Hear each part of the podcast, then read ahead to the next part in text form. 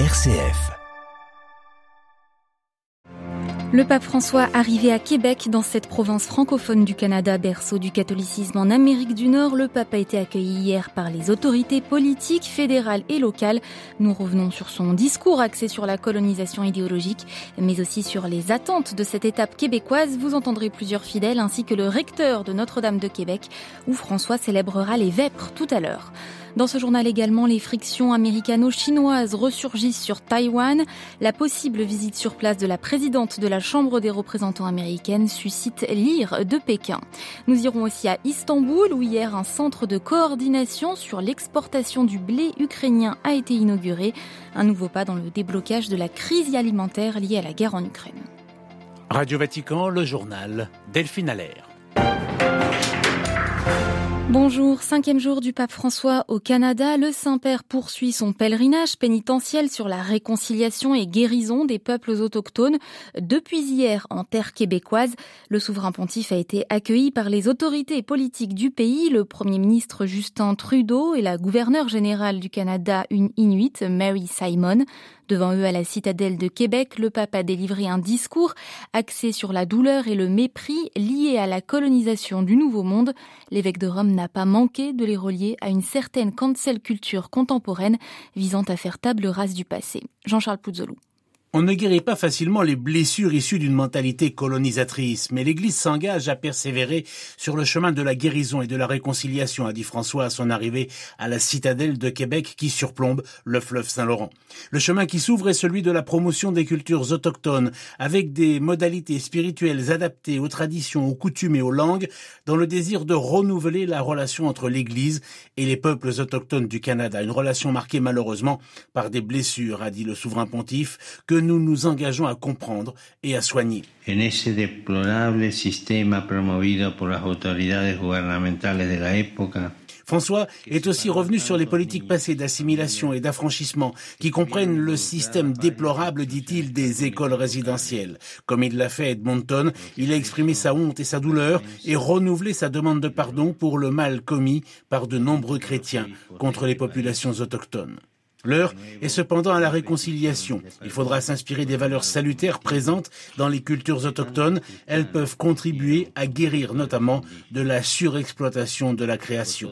Enfin, face aux défis mondiaux de notre temps, les changements climatiques, la guerre, la pandémie, il faut embrasser les rêves des jeunes. Les valeurs et les enseignements des peuples autochtones seront précieux pour leur offrir un avenir meilleur que celui que nous leur préparons. Jean-Charles Puzolu. Ce matin, heure du Québec, le pape célébrera la messe au sanctuaire de Sainte-Anne de Beaupré, à une trentaine de kilomètres de la ville de Québec. Ce haut lieu de pèlerinage pour tous les catholiques du Canada, qui accueille un million de pèlerins chaque année, est l'un des cœurs battants de l'Église dans le pays. Pour les fidèles, c'est l'occasion de rencontrer le pape François. Xavier Sartre. Après une séquence pénitentielle particulièrement grave dans l'Alberta au milieu des peuples autochtones du Canada, le pape François va ce jeudi à la rencontre de toute l'Église canadienne et de tous ses fidèles. Sylvie, une québécoise d'origine centrafricaine, est particulièrement émue de rencontrer bientôt le pape. Une chose est primordiale dans cette visite selon elle. Le pardon. Le pardon. Jésus a dit, Père, pardonne-leur. Et c'est ça que le pape est venu, le pape des pauvres, le pape du pardon. Et c'est pas une visite euh, blim blim, mais c'est une visite du pardon pénitentiel, comme ça a été dit.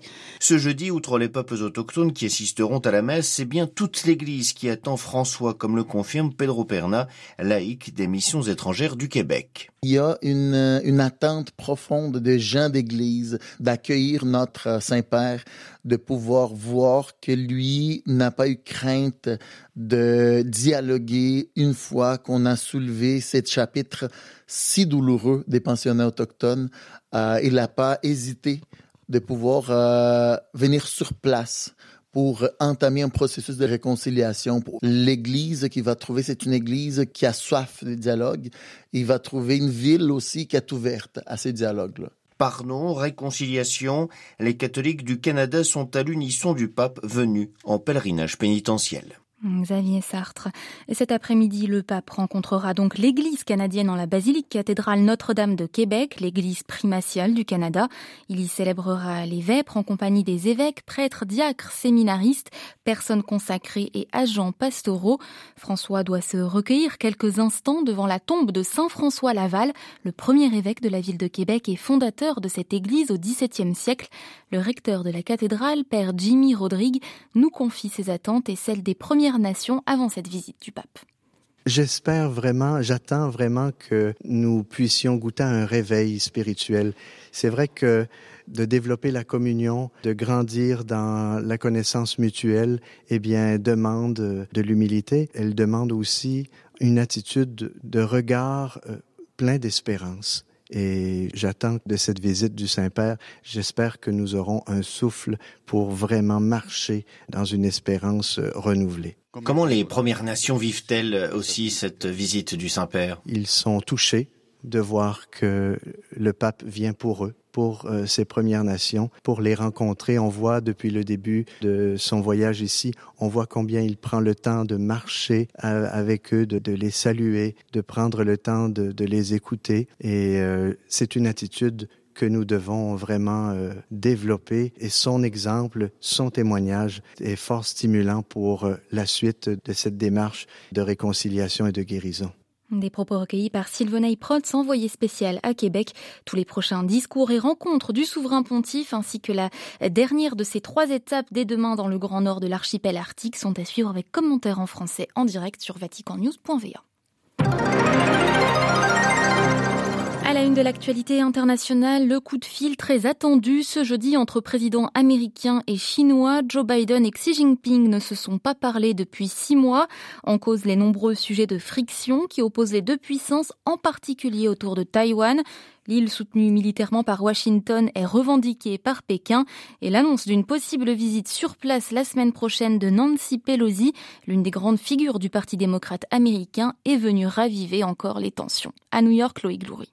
Le mois dernier, l'ambassadeur américain à Pékin, Nicholas Burns, dressait un tableau bien sombre des relations entre la Chine et les États-Unis, sans doute à leur pire moment, dit-il, depuis 50 ans. D'après les médias, Nancy Pelosi, la chef des démocrates à la Chambre, envisagerait malgré tout une visite à Taïwan, assurant qu'il était important d'afficher un soutien à Taipei, dont les eaux sont la cible de régulières incursions militaires chinoises. Un tel déplacement, encore très hypothétique, serait un geste particulier particulièrement fort de la part du troisième personnage de l'État, source de légitimité pour les autorités taïwanaises, d'où la colère de la Chine qui affirme cette semaine se tenir prête à répondre à une telle visite. Du côté de Washington, l'initiative de Nancy Pelosi divise, car si l'élu a reçu le soutien d'une partie du Congrès, y compris parmi les républicains, la Maison-Blanche, elle semble vouloir limiter les tensions avec Pékin. Joe Biden lui-même s'est exprimé brièvement sur la question assurant que ce voyage, selon l'armée américaine, n'était pas une bonne idée. New York, le écloré Radio Vatican. Les États-Unis, dans l'attente des chiffres du PIB aujourd'hui, redoutent le spectre de la récession. La croissance a déjà été négative au premier trimestre. Au second, elle pourrait n'avoir que très légèrement progressé, voire régressé. Un enjeu de taille pour le président Biden à quelques mois des élections de mi-mandat en novembre prochain, pour lesquelles le parti républicain est pour l'instant donné gagnant. Une première historique pour le géant californien Meta, à savoir Facebook. Le groupe monopolistique encaisse une baisse inédite de ses recettes, moins 1% de revenus sur un an et une chute du bénéfice net de 36%. Facebook a également perdu 2 millions d'usagers mensuels, ce qui demeure peu au regard des 3,65 milliards de personnes qui fréquentent tous les mois au moins l'une des messageries du groupe. Le Commonwealth peut-il être un rempart contre la Chine? C'est en tout cas le souhait de Liz Truss, candidate conservatrice à la succession du Premier ministre britannique. Dans ce but, l'actuel ministre des Affaires étrangères du Royaume-Uni promet de renforcer les liens économiques entre les 54 pays du Commonwealth, cette alliance héritée de l'ancien empire britannique. L'exportation des céréales ukrainiennes bientôt fluidifiée, un centre de coordination a été inauguré en ce sens hier à Istanbul. Il sera chargé de superviser le transport du précieux blé via des inspections de navires, une avancée dans les conséquences alimentaires de la guerre en Ukraine, permise grâce à l'accord fragile conclu la semaine dernière entre Kiev et Moscou. À Istanbul, à. L'ouverture de ce centre de coordination conjointe à Istanbul est le premier développement concret lié à l'accord sur les céréales signé la semaine dernière par la Russie et l'Ukraine dans la métropole turque. Hulusi Akar, ministre turc de la Défense, a livré quelques détails sur son fonctionnement au cours d'une brève cérémonie. La mission de ce centre est d'assurer le transport en toute sécurité des céréales et autres produits agricoles exportés depuis les ports ukrainiens d'Odessa, de Tchernomorsk et de Pivdeni. Le centre sera géré par cinq représentants de la Russie, de l'Ukraine et de l'ONU, ainsi que de la Turquie, tant militaire que civil. Il s'occupera de l'enregistrement et du suivi des navires marchands impliqués dans le processus via divers moyens techniques, notamment satellitaires. Les navires seront inspectés au chargement dans les ports ukrainiens, mais aussi à leur arriver dans des ports turcs par des équipes conjointes. L'accord doit aussi faciliter les exportations de produits agricoles russes et devrait donc soulager les pays dépendants des marchés russes et ukrainiens qui représentent tout de même 30% du commerce mondial du blé à eux deux. À condition bien sûr que l'accord fonctionne, c'est une inquiétude côté turc d'autant qu'au lendemain de sa signature, la Russie a déjà tiré des missiles sur le port d'Odessa. La Turquie a endossé une lourde responsabilité en signant cet accord et en s'en portant garante. L'Ukraine l'a dit et répété, elle n'a pas confiance en la Russie. Elle compte sur la Turquie et les Nations Unies, mais surtout sur la Turquie, pour qu'elle fasse pression sur la Russie afin que celle-ci respecte sa parole. À Istanbul, un endroit pour Radio Vatican. Et cette exportation ukrainienne de céréales sera bientôt euh, l'objet d'une discussion directe États-Unis-Russie. Hier, le chef de la diplomatie américaine a indiqué prévoir un échange avec son homologue russe Sergei Lavrov, une première depuis le début de la guerre. Le département d'État américain précise qu'il ne s'agirait aucunement euh, d'une négociation au sujet de l'Ukraine, mais bien d'une conversation sur les Américains détenus en Russie et donc euh, le sujet des céréales. Face à la guerre à ses frontières, la Pologne, elle, renouvelle une partie de son équipement militaire tout en diversifiant ses sources d'armement. Après 32 hélicoptères achetés à l'italien Leonardo en juillet, Varsovie vient de signer une série de contrats sur la livraison et production de matériel militaire lourd avec la Corée du Sud. La Pologne sera le premier Européen à avoir cet arsenal sud-coréen. Crise politique en Irak, des manifestants pro-Sader ont investi brièvement le Parlement hier, situé dans l'ultra sécurisée zone verte de Bagdad. Un nouveau coup d'éclat pour dénoncer la candidature au poste de Premier ministre présentée par le camp politique adverse. Moqtada Sader avait pourtant abandonné à ses adversaires la tâche de former un gouvernement, euh, faisant démissionner au mois de juin ses 73 députés qui étaient la première force au sein du Parlement irakien. C'est sa première visite en Europe depuis l'assassinat du journaliste Jamal Khashoggi et elle passe par la France. Mohamed Ben Salman dîne ce soir avec Emmanuel Macron. Cette rencontre signe un peu plus la réhabilitation du prince héritier saoudien, moins de deux semaines après la visite du président Biden en Arabie saoudite. Les évêques d'Afrique et de Madagascar s'attaquent aux causes de la migration. Réunis en assemblée plénière cette semaine au Ghana, ils penchent sur le lien entre sécurité et migration. Le père béninois Édouard Adé est président de l'Université catholique d'Afrique de l'Ouest au Burkina Faso et membre de ce symposium d'évêques. Il nous explique le choix de ce thème. Le SIAM a choisi ce thème précisément dans le sens de l'engagement pris à Kampala de cette collaboration avec les dirigeants en vue d'une meilleure sécurité sur le continent et un développement. L'engagement que les chefs d'État aussi ont pris en 2017 on a constaté que les guerres, les situations d'insécurité n'ont pas cessé de s'étendre sur le continent africain. Si nous prenons toute la zone du Sahel, même les pays du Golfe, du Bénin sont actuellement sous pression et donc cette situation montre qu'il y a une urgence.